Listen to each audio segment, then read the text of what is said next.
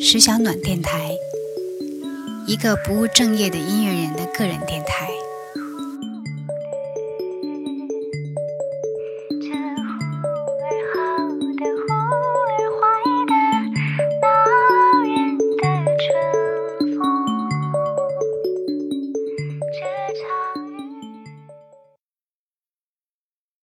大家好，今天我们一起分享红黄女士的家族史故事。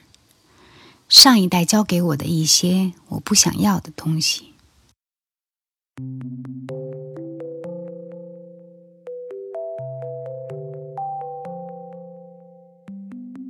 我二十九岁生日那天，一个人在纽约。早上起来有了个突发奇想，我要和我已经离异多年的父母。在一个房间里吃一顿饭，算一算，已经有二十多年没有在一个空间看见他们两个人了。他们分开的时候，我太小，我几乎记不得任何只有我们三个人的场景。那天，我有点预感，我和陈凯歌的婚姻不可能维持下去。我特别想叫我的父母都坐在我面前。和所有其他家庭一样，安慰他们的女儿，告诉我，我这辈子还是会找到我爱也爱我的人。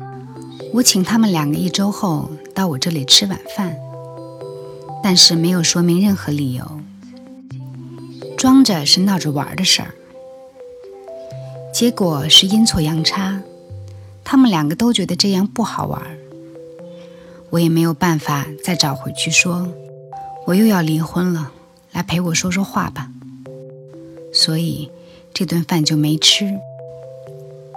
我至今不明白，我为什么不能跟我父母直说，我又要离婚了，来陪我说说话吧。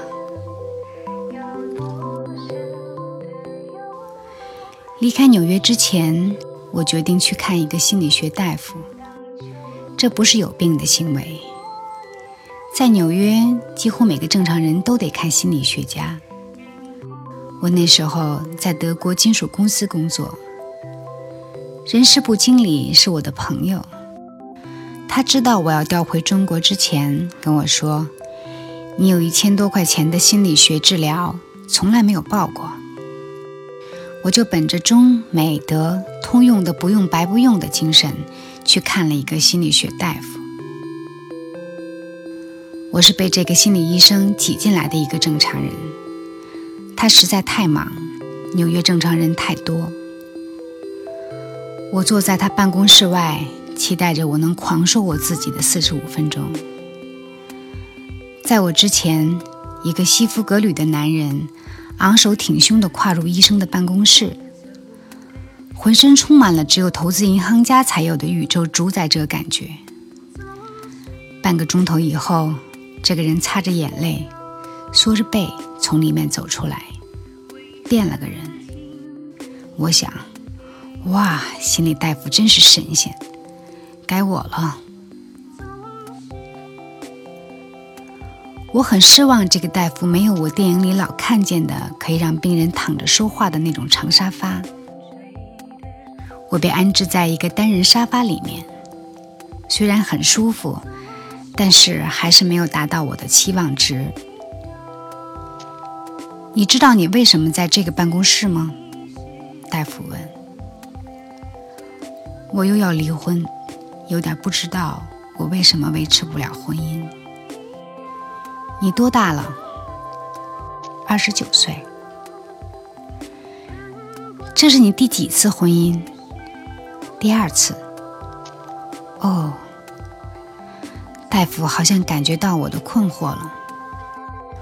我们先说说你的家庭吧。你爸爸妈妈是？我爸爸妈妈也离婚了。哦，大夫记了个笔记。那他们的父母呢？我的外祖父有三个老婆，第一个是个知识分子。他们过不到一起，所以就分开了。有三个孩子，一个自杀了，一个疯了，还有一个也是半疯，他认为希特勒还活着，而且藏在中国。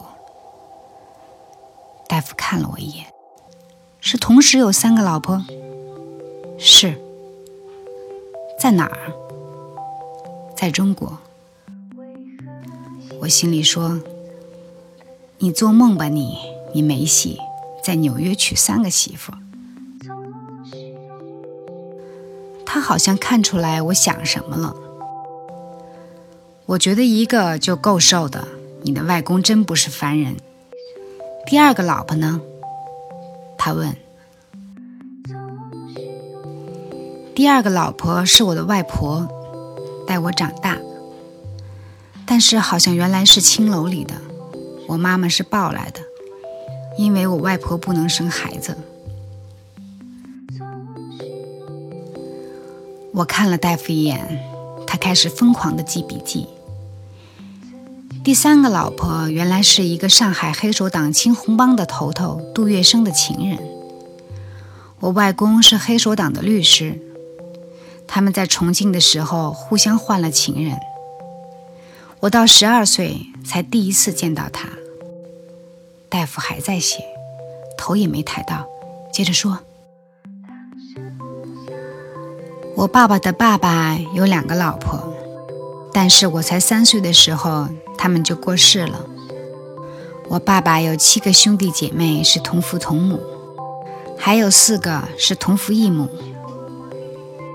我看了大夫一眼，他还在狂记。我爸爸和我妈妈在我九岁那年分开了。我妈妈后来的丈夫是中国前外交部长。我爸爸后来的老婆是个美女演员，有“金花”的称号。你妈妈的亲生母亲你见过吗？大夫问。哦，对了，我在他的提醒下想起来，我妈妈的亲生母亲是原来上海的交际花。外号叫康克林西施。我妈妈是私生女，所以让别人领走了。后来这个漂亮女人又嫁了人，而且有四五个孩子。大夫摸了一下头上的汗珠，我头一次看见写字儿也能让人出汗。你怎么知道这些的？他问。有一年大地震。地震第二天，瓢泼大雨。我妈让我去火车站接外婆，可是那年我外婆已经死了六年了，还说我有一个表哥叫平平，一个表妹叫罐罐，他们会在火车站的大钟下面等我。我以为我妈给震糊涂了，家里瓶瓶罐罐碎多了，就说胡话了。我说我不去，下这么大雨。接个死了六年的外婆，还要在大钟底下找瓶瓶罐罐，这纯属于瞎胡闹。我妈说：“你别闹，快去吧，别让你外婆等。”后来呢？后来我就去了。大钟下面瓶瓶罐罐举着伞，见了我就喊我小名，看样子认识我。那后来呢？后来我们进了火车站。接到了一个有严重风湿关节炎的老太太，然后呢？然后就回家了。她漂亮吗？大夫已经不记笔记了，我心里很不是滋味儿。这明明是我给他说故事来了，为什么还得付他两百美金？不漂亮，一点都不漂亮。可能年轻时候还行吧，看得出来有点妖气。我不在乎的说：“你不喜欢他？”他试探道。“谈不上，我不认识他。”我说。“我听出来你不喜欢他。”他坚持道。“那就不喜欢吧。他也不喜欢我。他不是我外婆。”你父母什么时候离婚的？他改了话题。我十二岁的时候。你怎么想这件事情？大概是应该的吧。我的记忆中没有他们在一起高高兴兴的时候。都是在吵架。我开始有点难受，头一次意识到，我父母离婚是我不喜欢谈论的一个事情。你父母后来又结婚了吗？大夫问。我妈嫁了外交部长，我爸娶了一个大美妞电影演员。回答道。大夫看了看我说：“你不是在编故事吧？”我笑了，有点觉得这个大夫怪可怜的。像我这么乱七八糟的人，连纽约都是少见的。我摇摇头，继续给他讲：我十二岁就被送到美国来了，十六岁被送回去，因为我妈和她的丈夫下台了，被办了学习班。什么叫学习班？大夫问：“就是被软禁了。”我解释。大夫又吃了一惊：“中国下台的部长都被软禁吗？那你怎么办？”现在不，但是那时候软禁就算是照顾了，有好多都在监狱里面。我不知道如何向大夫解释当时中国的政治斗争和其株连九族的可怕特征，这故事太复杂了。就这么说吧，我把事情简单化了一下。我两年没见到我妈。那你父亲呢？我爸找了个新老婆，跟我不对付。我叹了口气。这些都是我最头疼讲的事情。但是既然来了，还付了钱，就说吧。我那时候挺惨的。我的老师提醒我。我大概不可能上大学，因为在中国上大学需要有比较干净的政治背景。我的一个亲戚告诉我，我后妈已经发话，就是我考进大学，她也不愿意让我爸出这份钱。我就一气之下没在中国上大学，去工作了。你最难受的时候是什么？